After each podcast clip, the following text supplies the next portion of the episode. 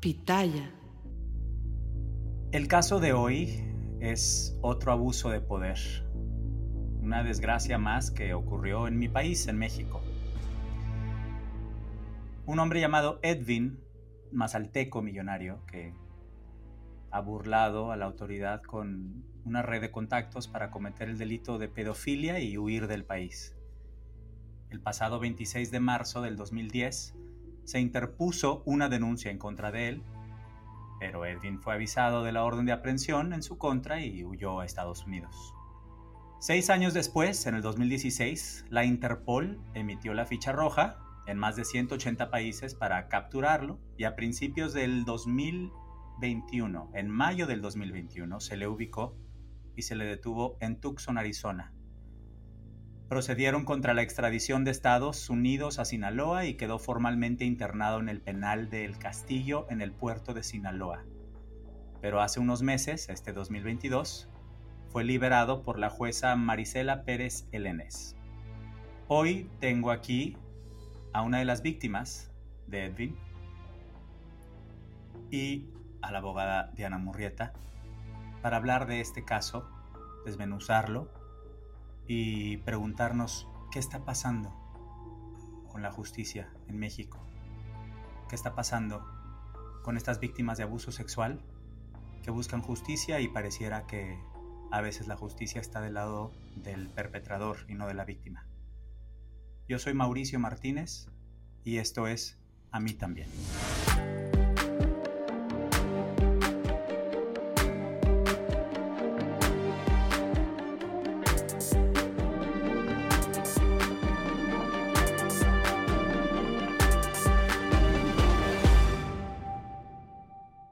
Bueno, como les decía, hoy tengo el gusto de contar con la presencia de Alejandra Laveaga.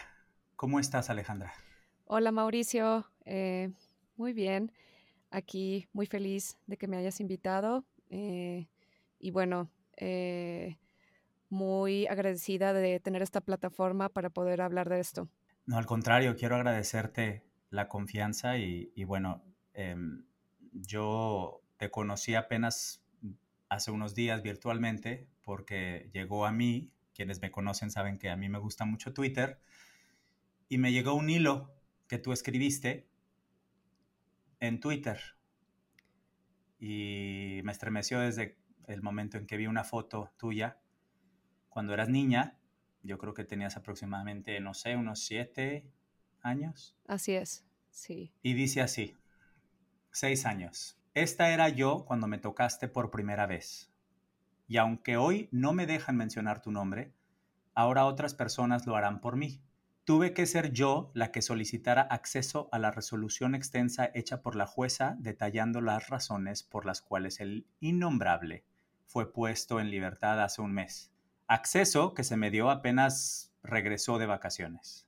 Por ser de carácter confidencial, lo único que sí puedo hacer es ofrecer un resumen de lo que ya leí, entendí y digerí numerosas veces, siendo yo la denunciante. En resumen, estos son los argumentos. Que no hubo sexo oral porque mi agresor me vendaba los ojos, entonces nunca le vi el pene. Se declara como contradictoria mi declaración cuando, ¿por qué? ¿Cómo sabía que sí era un pene? Se descarta mi credibilidad porque dije que la mayoría de las veces estaba sola con él cuando igualmente declaré que me encontraba en su casa por quedarme a dormir con su hija y recuerdo que había fiestas. Si había personas en la casa, ¿cómo es que me abusó? Que la que yo decía que era mi mejor amiga, su hija, y sus amigas en realidad me rechazaban. No comprendo la necesidad de mencionar esto más allá de hacerme sentir mal que no pudo haber sucedido el abuso ya que se desestimó la presencia de trauma psicológico en mí porque fui una estudiante ejemplar, que fui aleccionada por parte de mi papá para inventar todo. Mi familia no ha tenido beneficio alguno. La decisión de denunciar a mis 16 años fue mía al enterarme que no era la única. El único beneficio sería que nadie más pasara por lo que yo pasé. Lamentablemente, eso no pasó. Que pues sí, Hubo otros testimonios de otras tres víctimas, pero al no ser testigos de mi abuso realmente no venían al caso. Entonces, dichos testimonios de abuso tan importantes, más allá de mi propio caso, fueron desestimados. Lamentablemente para estas tres víctimas, y somos más, el delito prescribió. Entonces si quisieran denunciarlo, ya no podrían. Solo porque hace tiempo a alguien se le ocurrió ponerle fecha de caducidad a nuestro trauma. Al menos hoy ya no existe ley de prescripción por delitos sexuales en Sinaloa. Sin embargo, hay mucho que aprender sobre cómo tratar a las víctimas. Hoy parece ser que en México la balanza entre presunción de inocencia y posible víctima se inclina por el peso del dinero. Esta frase es tan cierta a veces. Hoy parece ser que en México la balanza entre presunción de inocencia y posible víctima se inclina por el peso del dinero. Antes que nada, quiero decirte que siento profundamente que hayas pasado por algo así. Sí, eh, sinceramente. Y, te aplaudo el valor. sí, te aplaudo el valor. Adelante, adelante. Muchas, muchas gracias. Sí, mira, yo digo, tengo 13 años en esto. Todo esto sucedió un poco cuando yo denuncié. Yo tenía 16 años, ahorita ya tengo 28, eh, pero o sea, ya estoy a punto de cumplir 29. Y denuncio en un lugar como Mazatlán, que pues como sea es un lugar pequeño, es un lugar en donde la gente pues de alguna manera de sociedad, eh, pues todos se conocen entre sí, ¿no? O sea, y esta persona eh, puede ser, es miembro de una familia muy arraigada de hacia atrás, de años, de generaciones y generaciones en Mazatlán. Y particularmente él, pues hizo mucho dinero vendiendo seguros, ¿no? Eh, muchísimo dinero y tengo un poco entendido que un poco la dinámica alrededor de él y de su familia es esta burbuja en donde él de alguna manera es protegido, yo creo que más que nada por, por, por el dinero que él tiene, ¿no? Pero a lo que voy con, que empecé con esto hace 13 años, pues yo tenía 16 años, estaba mi plena adolescencia, en mi plena, pleno descubrimiento también como de mi sexualidad, incluso aunque fui pues abusada numerosas veces, como desde que tengo memoria. Él era mi, mi vecino, vivíamos puerta con puerta, eran unas villas. Eh, entonces era literal mi puerta, estaba enfrente de la puerta de su casa. Él fue mi padrino de bautizo, mejor, mejor amigo de mis papás. Eh, y pues bueno, él tenía una hija que era mi mejor amiga y yo me quedaba a dormir en su casa normalmente, ¿no? Y entonces algo muy curioso es que, me sucede a mí es que yo nunca dije nada y yo pensé que no iba a hablar y no iba a decir nada. Podría decir que los abusos pararon como cuando yo ya tenía 10 años. Este, la última vez que... ¿Y cuándo comenzaron? Desde que tengo memoria. O sea, la verdad es que no podría saber cuándo porque de mis memorias más tempranas es es el abuso. Entonces, eso, eso es una parte como muy mm. loca que he trabajado en terapia, que es como, es que, que, de, que, de que no me acuerdo, pues, ¿no? O sea, como que tengo muchas cosas, digo, cuando, cuando estás más pequeño, cuando estás en, eh, en la infancia, más que racionalizar las cosas y tenerlas definidas y acomodadas y catalogadas, tienes mucho más esto que es la sinestesia, ¿no? Que es la mezcla de distintos sentidos. Eh, del tacto, el, gusto, el, la vista, el oído, ¿no?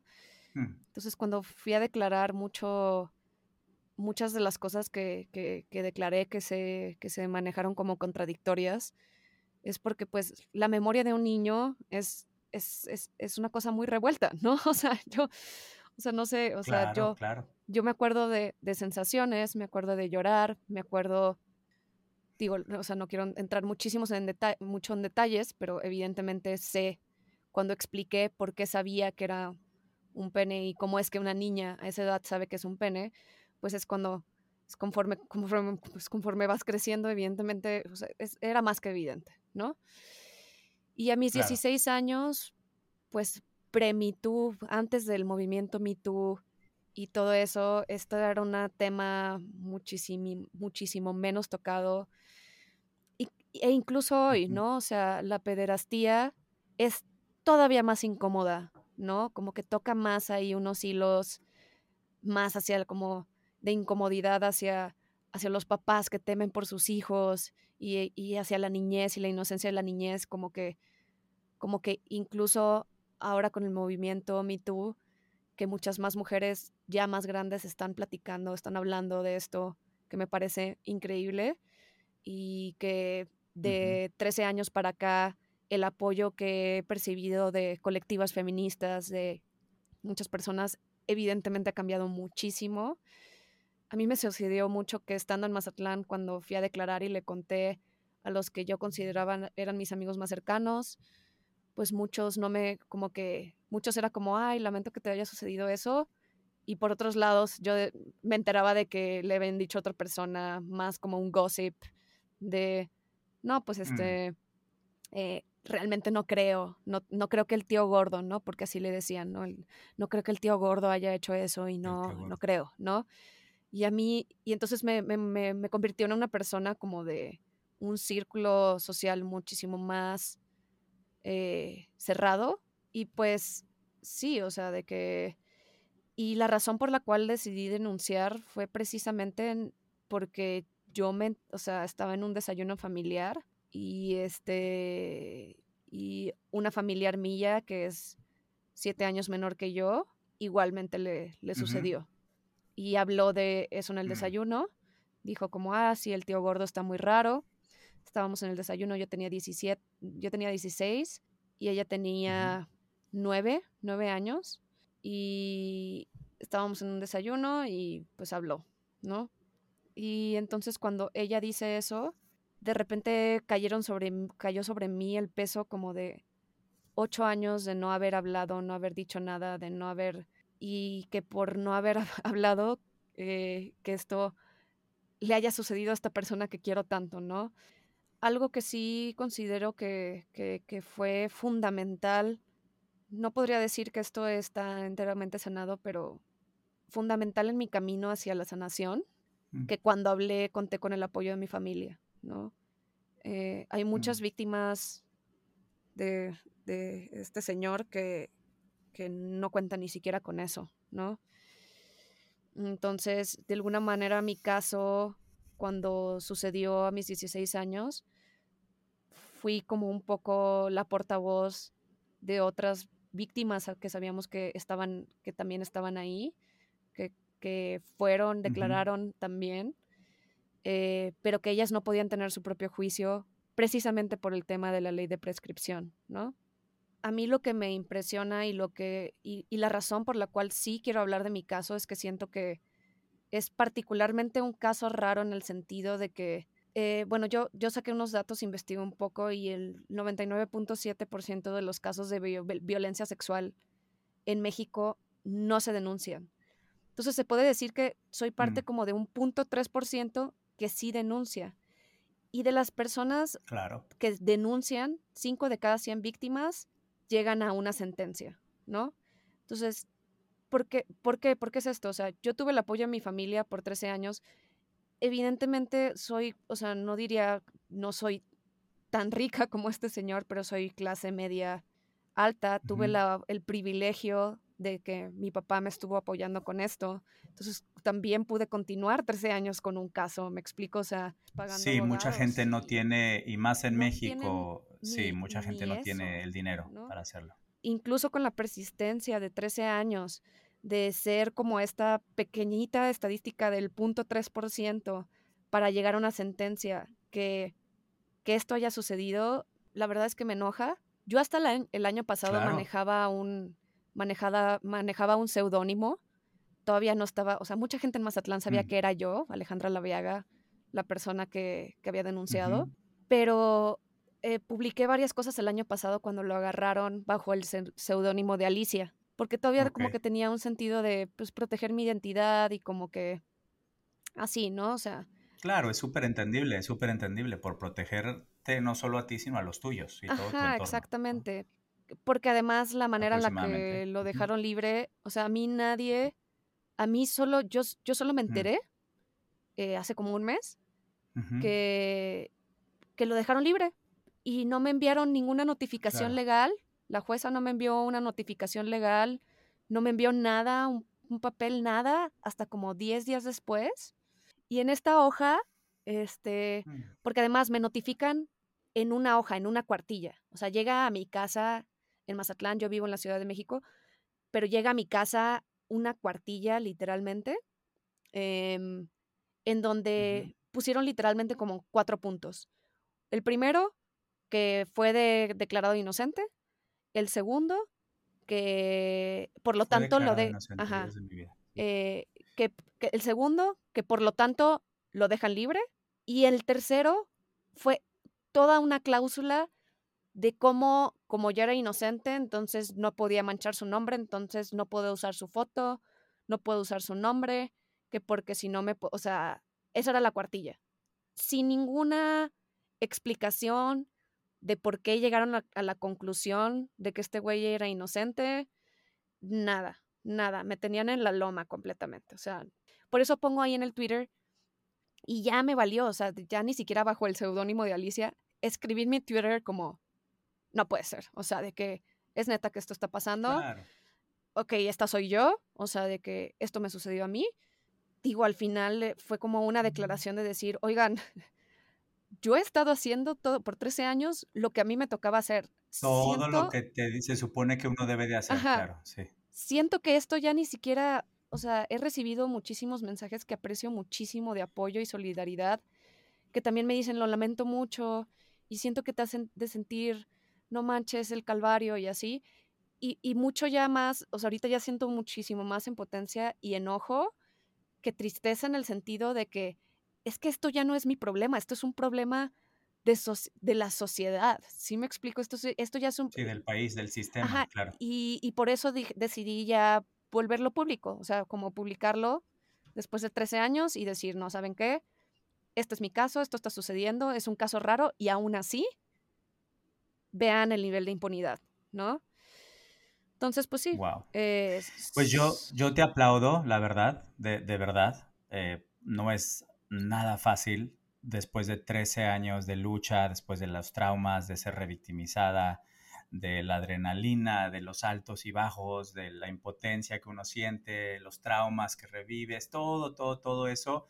Y como, como dices, ¿no? Después de haber seguido, pues los pasos que le dicen que uno debe seguir, luego obtienes este resultado que es como una cachetada, ¿no? A, a toda esta lucha. Tengo tengo aquí también a mi queridísima Diana Murrieta, abogada y presidenta de la asociación Nosotras para Ellas. Diana. Hola, Mau. Hola, Oye, muchas gracias por invitarme, Ale, qué, qué valiente has sido y, y, gracias por compartirlo tanto en Twitter como ahorita con nosotros. Eh, creo que Ale atravesó por un proceso y digo, eso sí me encantaría saberlo, Ale, como ¿Cómo fue el proceso de, agrupamiento de ustedes? Porque creo que por mucho tiempo tú creíste que era solo tú. Sí, pues mira, principalmente eh, la parte de la agrupación de las víctimas, y esto es como una parte muy, muy, muy curiosa, porque este señor, y me, y me cuesta un poco de, de choque entender esto, porque yo no lo sabía, pero este señor ya tenía fama en, en Mazatlán, de ser así, ¿no? Entonces, en el momento que decidimos denunciar, originalmente solo fue una de las víctimas a declarar y la mamá de otra víctima a declarar porque la, la otra víctima no estaba lista para declarar. Y me parece eh, esta chica eh, que fue a declarar esta vez que comenzó el juicio realmente, porque pon tú, yo fui a declarar hace 13 años. Eh, tardaron ¿Qué edad tenías? 16 años. Ok. Eh, sí, 16 años. Ahorita tengo 28. A mis 16 años, eh, solo una víctima más fue, o sea, dijo como, órale va, yo voy a ir a, dar mi testimonio de que te creo porque también me pasó a mí, ¿no? Eh, esta es una señora más grande que yo. Esta es una, es una señora que estoy diciendo que es como casi de la edad, o sea, un poco más pequeña que mi mamá. Y, y sí, o sea, a ella no la abusó durante la infancia, la, abusó más como a sus veintitantos, la, eh, la drogó y, y, la abusó. y hay testigos y los testigos de ese, de todo ese altercado fueron a declarar también en, mi caso. Em, el, vecino que, vivía arriba bajó y, fue, le llamó a la policía. Esta persona le dio dinero a la policía y se fueron y regresó al departamento a continuar con, la violación, o sea, así, horrible, ¿no? Y, y de la otra chica, que es como dos años más grande que yo, em, e, ella sí fue como cuando ella de haber tenido como 18 años cuando yo fui a declarar hace 16, eh, cuando tenía 16, que ella, ella sí no, o sea, fue su mamá la que fue a declarar, como mi hija me contó esto y le ha afectado muchísimo y yo vengo a declarar que es cierto porque mi hija me contó que también le pasó. Entonces, una de las cosas que más he notado es como yo verdaderamente, más allá de que ayudar a mi caso, decidí darle todo el espacio del mundo a las víctimas, a las otras víctimas, para que ellas tuvieran su proceso y, ver si decidían ir a declarar. Creo que, bueno, no diría que funcionó porque no funcionó en el sentido legal, pero funcionó porque 13, 12 años después, el año pasado, cuando volvimos a, dar las declaraciones, esta chica tuvo la oportunidad 12 años después que ya estaba lista para hablar, para ir a hablar al juicio, a mi juicio y a platicar su historia también. Originalmente había sido su mamá y, y bueno, evidentemente fue un momento muy emotivo. He platicado mucho con ella. Este, pues ha, ha sido que nos ha marcado algo que nos ha marcado mucho a las dos. Pero al final pienso que fue increíblemente valiente, sobre todo porque ella tiene una hija y ella tenía mucho miedo por su hija ir a declarar, por esta persona ser una persona influyente, ¿no? Miedos completamente válidos, o sea... Completamente, claro, porque eso es lo, que luego uno, eh, eh, la gente luego no tiene presente, ¿no? Que a quien estás denunciando se va a defender y va y puede eh, de alguna manera hacer cosas, ¿no? A, ti, a tu familia, amenazarte, vamos, a la gente pareciera que a veces se le olvida eso, ¿no? sobre todo cuando, cuando quien estás acusando tiene poder, tiene dinero, tiene influencia, ¿no? Sí, exacto, ese es un tema también en el que pues he pensado mucho, digo, ya después de 13 años es como que no nos hizo nada, pero pensando un poco en la otra víctima, pues no la voy a presionar, es completamente válido. A mí me sucedía todo el tiempo cuando denuncié originalmente, que era como, en la torre, o sea, de que la seguridad de mi familia, esto es Mazatlán, esto es como que... Y me ha sucedido más últimamente, este último mes, en el sentido de...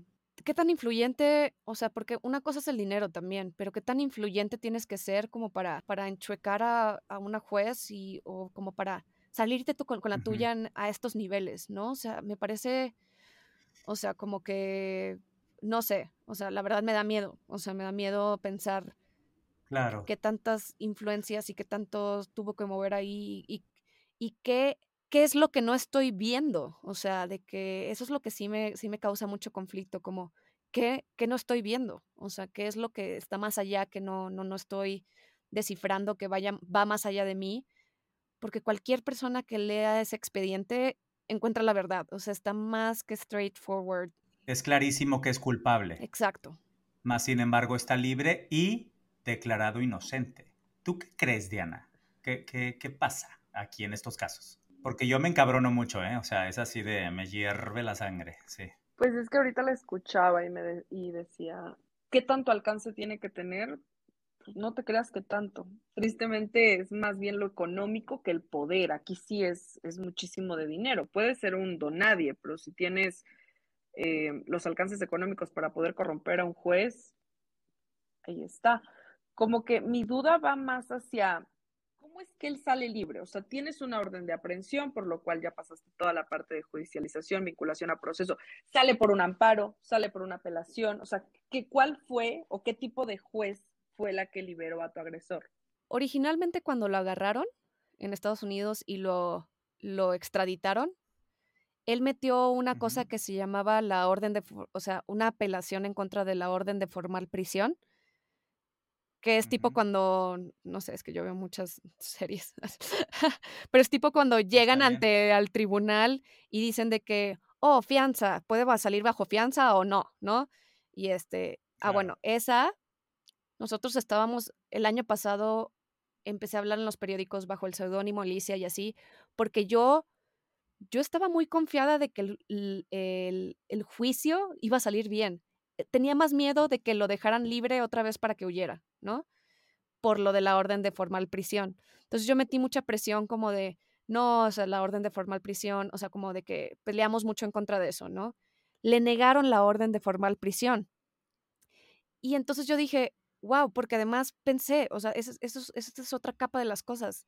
Dije, ya, o sea, la juez es mujer, eh, seguramente es empática. Pues siempre está juez. Sí, es o sea, todo el tiempo puesto. El, la orden de formal, o sea, la orden de formal prisión, creo que fue un juez el que se la negó, el, amparo. El de control, ajá. Ajá. Fue un juez hombre el que se lo negó. Y la juez, y, y, sí, todo este tiempo del caso, del juicio, porque estaba en paralelo, ¿no? Esto de la orden de formal prisión y el juicio. Y lo del juicio fue que Sí, fue que, que, la juez era una jueza. Entonces nosotros estábamos como es una jueza. Además, tuve una experiencia completamente distinta esta vez que fui a declarar. Muy curiosamente, no me acuerdo del día que declaré cuando tenía 16 años. No me acuerdo de nada. Me preguntaron cómo iba vestida, quién me, quién, quién me entrevistó, qué preguntas me hicieron. Está cañón que neta no, no me acuerdo. Solo me acuerdo que me sentí eh, interrogada, me sentí que no, no me creían, me sentí mal, me sentí incómoda. O sea, esto fue hace 13 años, ¿no? Y esta vez que fui a declarar, sentí todo lo contrario, me sentí súper optimista, sentí que me escuchaban, sentí y dije, bueno, pues ya la armé, ¿no? O sea, dije de, wow, o sea, toda la diferencia en 13 años, la verdad es que mucha gente me decía como, no, México corrupto, no, este, todo esto, no te sorprendas de que, o sea, sí sabes, pero sí, sí me pasó este año que sí me ilusioné, o sea, sí dije, wow, o sea, de que tenemos un caso súper sólido, además fue esta otra chica a declarar, este, o sea, teníamos, y eso, eso fue lo que más me, me impactó, y además estaba preso, estaba en la cárcel. Estaba en la cárcel, digo, por lo menos estuvo un año en la cárcel. O sea, eso quizás es lo que, claro. lo que pudimos lograr. Ah, les estaba contando, me llega la resolución. Tuve que ser yo la que pidiera la resolución extensa. Porque cuando me notificaron, me notificaron en una hoja, ¿no? O sea, nada más en una hoja. Y como, ah, y, y, creo que al final decía, como avisen si van a apelar, tienen tantos días, ¿no? tienes que meter una notificación no con la apelación como tal, sino con una notificación de que vas a apelar, ¿no? Entonces fue como, ok, sí, pues sí voy a tomar la decisión de apelar, pero ¿cómo voy a decidir apelar si no tengo acceso a la resolución? Entonces era como muy loco, pero anyways decidimos como que vamos a meter la petición para apelar. Eh, entonces metimos eso y apenas el viernes pasado, hace una semana, eh, me dan acceso a las que eran como 20 hojas, 25 hojas, de la resolución detallada de la jueza de por qué lo dejaron libre. Y ahí me confronté con, o sea, yo no soy abogada, ni jueza, ni nada, o sea, la verdad. Y, pude notar en cómo escribe simplemente la incompetencia, el nivel de incompetencia absurdo. Eh, en, esa resolución. ¿Cómo lo notabas? ¿Cómo, cómo, cómo, o sea, si recuerdas que, qué te hacía pensar eso? ¿Qué frases o qué? Eh, encontré como cinco veces y por si fuera poco, decía como, y por si fuera poco, se nota que esta niña fue aleccionada porque, eh, porque, y por sus amigas la rechazaban y cosas así, o sea, como, y cosas así que era como, güey, esto no has, o sea, no, no estás dando argumentos eh, estás dando argumentos absurdos, pero además, ¿qué juez escribe y por si fuera poco en, una resolución? O sea, ¿qué no se supone que los jueces tienen que mostrar neutralidad, imparcialidad? ¿Y qué te dice tu abogado, tus abogados, tus abogadas? ¿Qué, qué te dicen los abogados que te están defendiendo? No, sí, o sea, estamos en una indignación total y vamos a apelar. Y, sí, vamos a apelar y estamos preparando la apelación. Y hay muchas cuestiones ahí que yo, que yo precisamente pues no sé de legalidad, pero que ellos saben, en las que la jueza cometió errores. Tú, Diana, digamos, si este fuera tu caso, si Alejandra fuera tu, cliente, em, ¿qué, recomendarías? ¿Qué, harías? Te voy a decir algo, está en una situación bien difícil. Sí, obviamente apelaría. O sea, para empezar, sí tiene que apelar. En derecho existe algo que se llaman efectos restitutorios o no restitutorios. Es decir, tú puedes actuar, hacer, eh, pero si el efecto, aunque sea por cinco minutos, lo beneficia a él, ya no va a poder volver el curso al caso. Entiendo como en parte legal, a lo mejor el por qué no tomar en cuenta los testimonios prescritos. Entiendo en parte legal y quise ser muy clara en esto. No como feminista, no como mujer, no como mujer que acompaña a víctimas. Para mí existe un modus, existe un patrón, existe una situación que el Señor está reiteradamente ocasionándolo pero entiendo por qué no entran. Legalmente es difícil meter más testimonios, más cuando están prescritos y más cuando no hay denuncias de estas víctimas, ¿no? Entonces no se puede crear como tal un modus. Y lleva años en esto, porque bien pareciera que la justicia en México es de quien aguanta más, ¿no? En todos los sentidos, ¿quién puede más?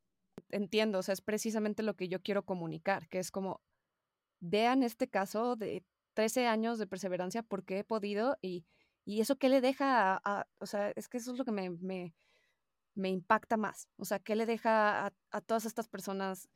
O sea, luego, y luego vienen y te dicen, ah, ¿por qué no denuncias? ¿Por qué no haces esto? Y es como, órale, o sea, ¿de qué? o sea... O sea, la pregunta es, si tú supieras hace 13 años que este iba a ser tu resultado, ¿lo hubieras hecho? Ni siquiera el resultado, que se iba a extender tanto.